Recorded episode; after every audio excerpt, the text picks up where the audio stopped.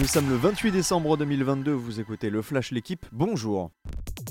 Oubliez le mondial et se replonger dans le quotidien de la Ligue 1. Telle est la volonté de Neymar et de Kylian Mbappé. Les deux stars du Paris Saint-Germain sont pressentis titulaires ce soir face à Strasbourg pour la reprise du championnat.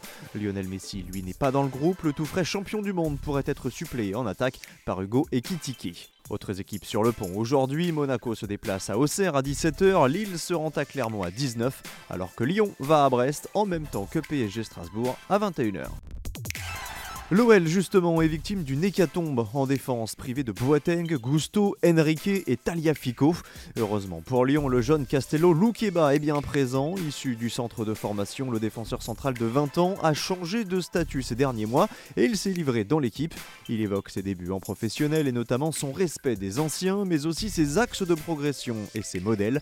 Parmi eux, Samuel Umtiti, David Alaba ou Sergio Ramos.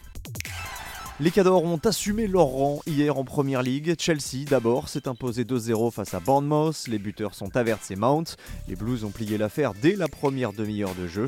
En soirée, Manchester United n'a fait qu'une bouchée de Nottingham Forest. Succès 3-0 grâce à Rashford, Martial et Fred.